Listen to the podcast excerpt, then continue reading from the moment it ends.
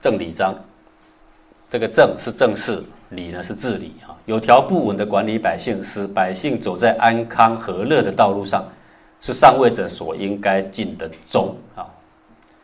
夫化之以德，礼之上也，则人日迁善而不知。说用德性来感化人呐，这是治理国家最上等的第一等的办法。如此，人们呢在不知不觉中就渐渐变得良善了。用感化的方式啊。呃，上面的人呢，就像风啊；下面的人像草，风行草偃嘛。上面的人示范出来的言行道德次序，下面的人就会跟着学。师之以正，礼之忠也，则人不得不为善。这个诗啊，普及张扬开来的意思啊，用张扬政令或法律的办法来管理人，是治理国家的中等办法。如此，人们呢就不得不依政令或法律的规范去做个好人啊，这是管理国家的第二等办法。第一等是感化，以身作则，让他们看到感化了。第二等呢，就是呢用政令法律惩之以刑，礼之下也，则人畏而不敢为非也。用刑罚来惩戒人，是治理国家最下等的办法。这种办法呢，可以使人惧怕惩罚，而不敢做任何犯法的事情。这也是必须做的，但是是最下等。不得已的办法，刑则在省于重。这个省是不滥用，节省的意思。重啊，罪证确凿叫做重，就像射箭中了标的一样啊。勿忘勿重。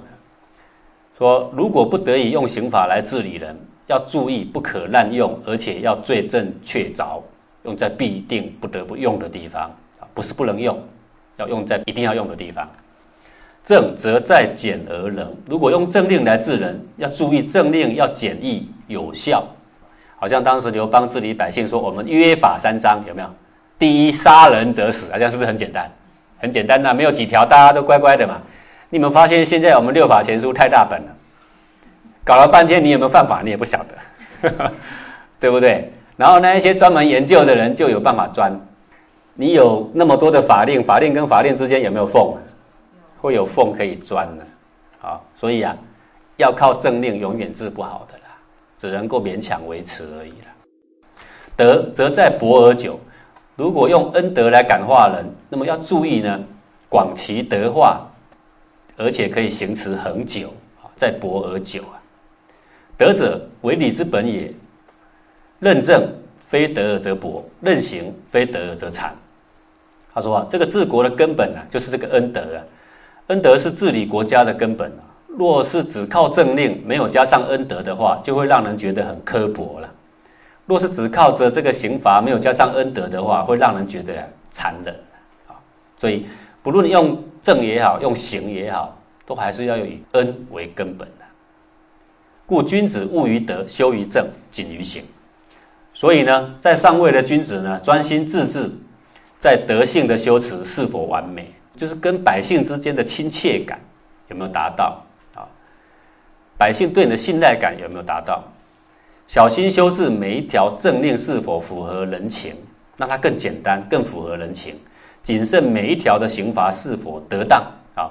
这个呢，三者都要齐备，是缺一不可的。现在治国来讲，三者都要齐备，哪三者啊？德，然后呢，政令，然后呢，刑罚，不可以说因为它是下等的，所以我就不用它。是不行的，三者都要用。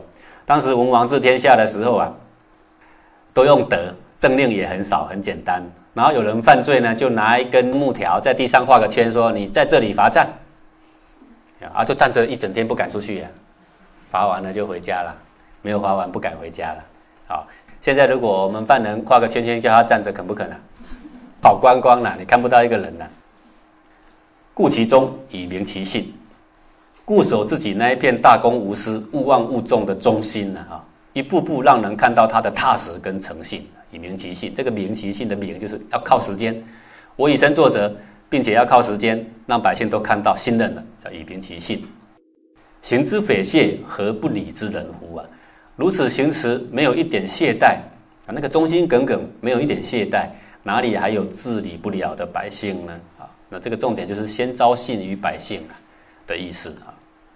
诗云：“夫正悠悠，百路是求。”悠悠是和乐宽裕的样子，求呢是聚集的意思。《诗经》说，君上的施政能够有宽大和乐的德性啊，自然各种福禄都会聚集过来啊。宽大和乐基本上就是一个德嘛，最好不要用政令或刑罚，啊是先让人家看到他示范出他的生活的样子，他的德性示范出来，让大家感受得到，这个是最根本的办法。那最怕的就是说的话跟做的事情是完全两回事的。好，他说他廉能，结果他是最贪的，这样百姓所学到是什么？只是虚伪的，好，这样就不行了。这一章的总结。这一章呢是说治理百姓的方法呢，不论是用政令或刑罚，总要以恩德为根本的啊。那即使是用刑，也是为了成全这个根本，这个恩德。若不以德为本，总是会让人觉得刻薄残忍。那这怎能算是忠于做一个君上的一个职守？怎能算是忠于所治理的百姓呢？所以做君上的呢，也有他应该要效忠的职守了。因此要圆满自己的忠德。不能不先昭明自身那个信实的德性，啊，这就是正理章啊。治理一个国家，当然讲这个话就是为上面的人说的，他的忠应该怎么尽啊？下面讲武备章，武呢是练兵，平时有了周全的防备措施，才可以预防不测的事情发生，为国家预做各种安全预防措施，这是一个武将的忠啊。类比成我们现在呢，就是军人呐、警察啦、士兵呐、这个安全人员呐，对吧？王者立武以威四方，安万人也。威是尊严的意思。说从古以来，任何做君上的，必定都会建立武备，才能够尊严威震四方那一些试图作乱的人，以便保护善良的百姓。这个以威四方不是要让我耀武扬威啊，因为我没有一点威严出来让人家威慑的话，那么他们会作乱的。那作乱就让我百姓不得安宁，是为了百姓安宁，所以君上的必须要摆出以威四方的姿态。存德不洽，容以秉命。这个存是厚道的，洽呢是周遍的、遍布的啊。容夷呢，西方的蛮族叫做戎。古代的中国地图的西方就叫做龙，东方叫做夷呀。秉命，秉是过词或者承接的意思。这个话是说啊，只要敦厚的仁德广布周到，连外国的龙夷蛮邦也都会承听我们的号令啊，承听这个礼仪之邦的号令呢。统军之帅，仁以怀之，义以利之，礼以训之。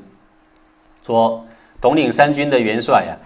要用仁慈的胸襟去感化部下，要用患难相助的义气去激励部下，要用整齐与次序去训练他的部下。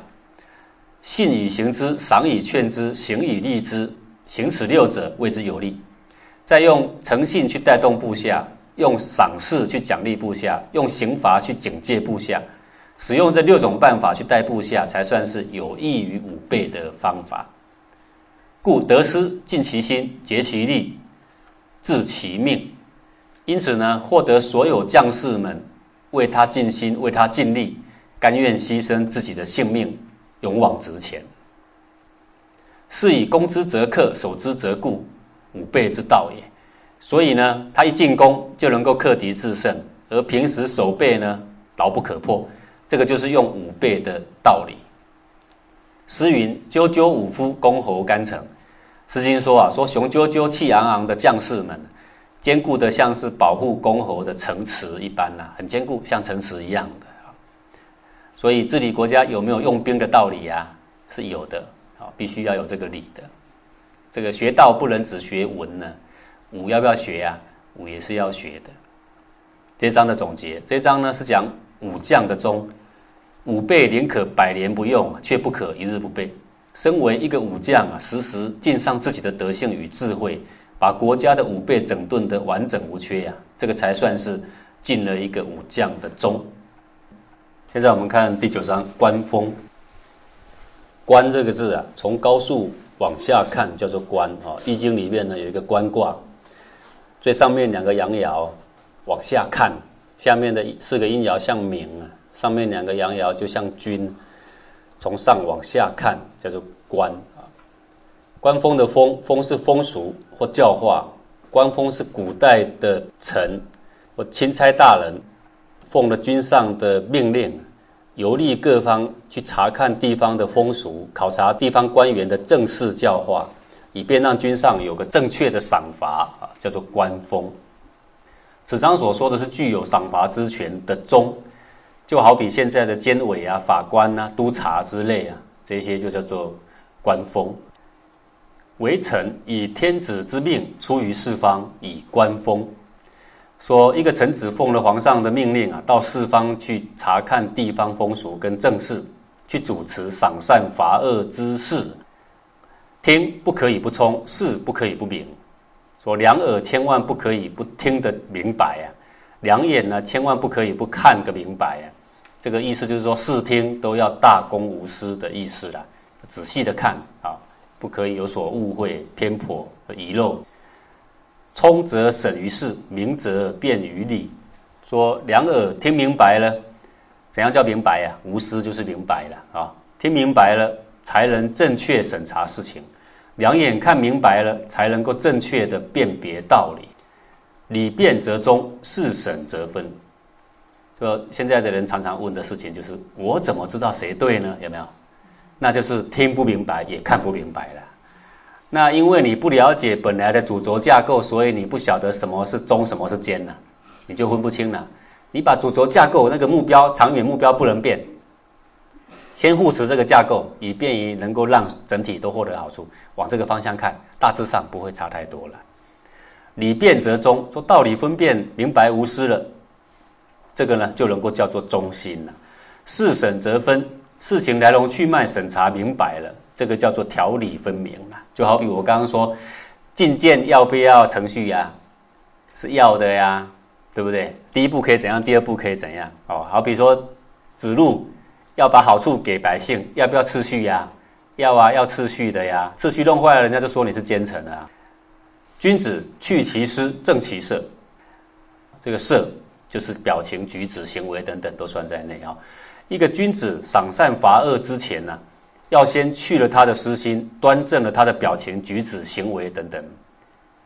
例如，一个外交官呢，出使他国，在各种公开场合或私下不同场合啊，举止表情。或严谨或轻松，都要很得宜哦，才不辱君王的使命，才算是称职啊。这个叫做正其色啊，正其色意思不是磕磕板板的，不是。比如说你出使到别国去，那今天的节目呢是打高尔夫球，你要不要穿西装呀？那个就不叫正其色，对吧？啊，上了朝堂，你就要有该国的礼服就要上来了，你就不能够穿短裤啊，叫正其色。不害礼以伤物，说如果有纠正或处罚的，啊，因为你是官封嘛，对不对？你是钦差嘛，如果你有纠正或处罚的，都是确有其过错，绝不能够违背正理，使清白的人受到委屈或伤害。不但是以举任，这个但是害怕啊。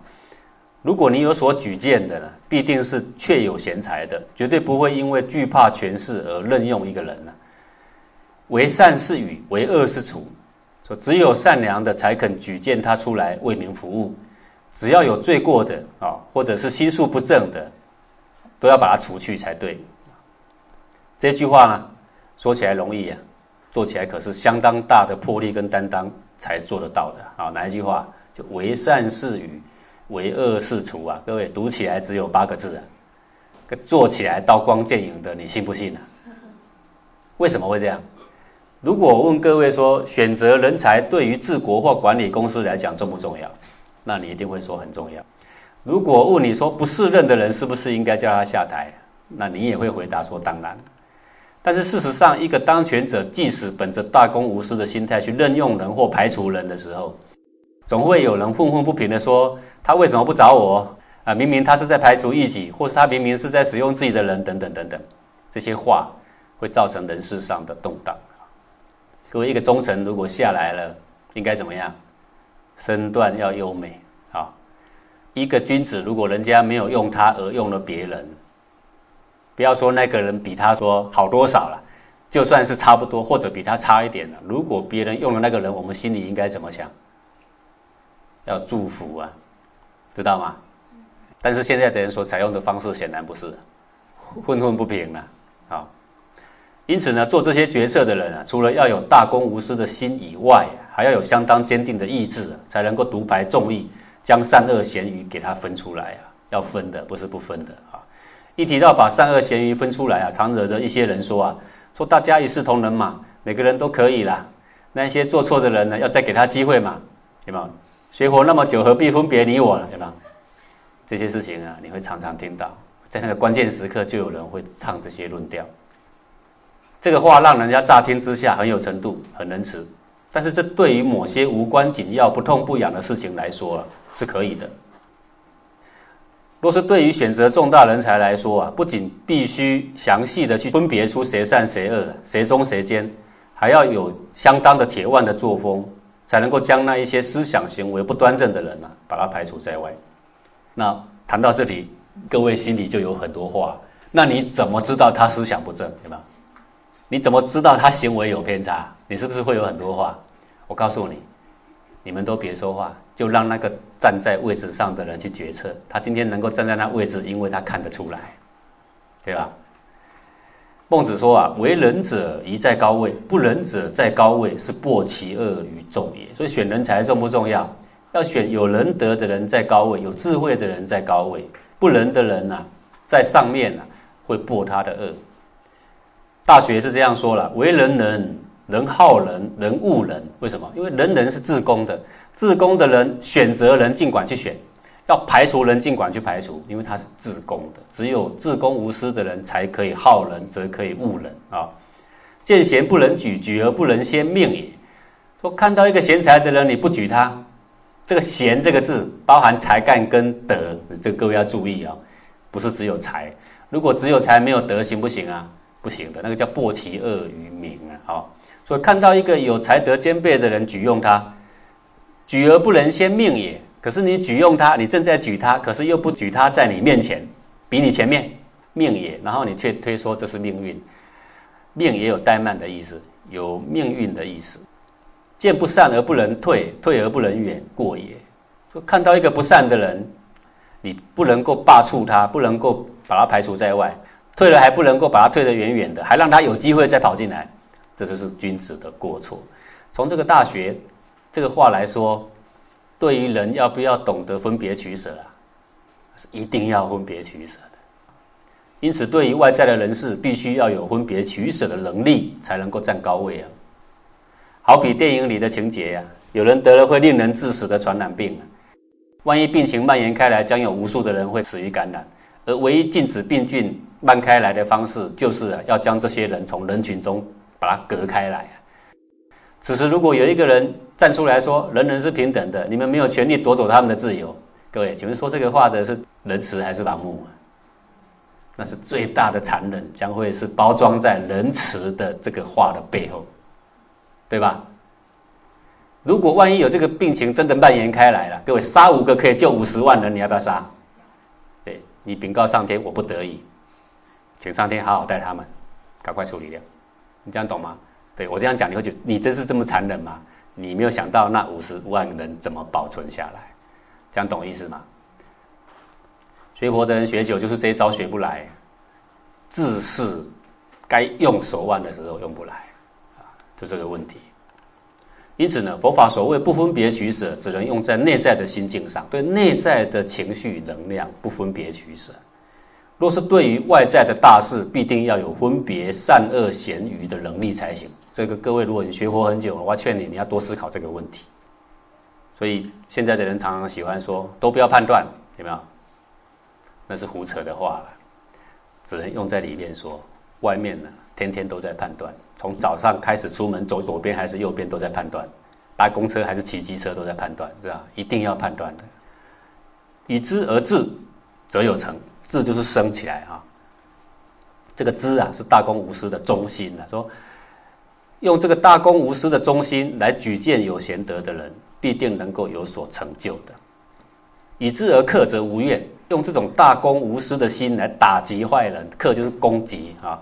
必定不会招致民怨的。夫如是，则天下静直，万邦以宁。如果能够像这样，都秉着大公无私去赏善罚恶，那么全天下所有做官的人都将恭恭敬敬的去执行他的职责，不敢荒废职守，万国自然安宁。诗云：“在池在区，周原之周。”诗经说啊，在池在区，这个池是快跑，区是慢跑。说这个出使的钦差大人呢，坐在他的车上。或者快驰，或者慢跑。周原知周，这个周就是走遍四方，知是询问或谋略啊。这个周呢是商量，说走遍四方，仔细到各地去查访，去询问风俗教化，去商量什么事该怎么办，就是周原之周的意思。那个是有关官风的职守的臣呐。他所应当尽的忠，就是一个大公无私、仔细的审查，仔细的分别出善恶贤愚，啊，让有德者在高位，去惩罚不孝徒，啊，就是他的职责。这章总结，这章是说具有赏善罚恶大权的大臣啊，奉君上之命到四方去观风的德性，必要大公无私的将善恶看得清楚明白，才能够为国家正确的举善罚恶。这才不愧君上委任的职守，也才算是为国家尽了忠心。那你说，那我又不是钦差大人啊？那好比这样吧，如果你的君问你说，哎，那个谁呀？我现在有一个什么职守，需要一个人来管理呀？你可不可以帮我推荐个人呢？那这个时候你是不是官封？对呀，你就是在官封的职守上了，知道吗？就是秉持着说，谁适合这个，谁有德性跟才干兼备，谁不会拨恶于民。把它举出来，那那个人也许跟你相处的并不是很好，也许你不是很熟，可是你秉着大公无私的心说他可以，这就是所谓的官风的忠心呐，啊，若是怀有一点私心，见善不能举，见恶不能除，岂不是等于他一个人做尽伤天害理的事情了吗？好，你等于帮助一个人去做这个事情了。虽然我们都是照明啊，但要具有分别善恶的能力，并努力去让社会呢处处有正义。这个就是与古代的钦差大人已经没有两样了啊！只要我们能够去区分善恶，让大家尽量往良善的地方去走，这个就是呢古代的圣人所做的事情了。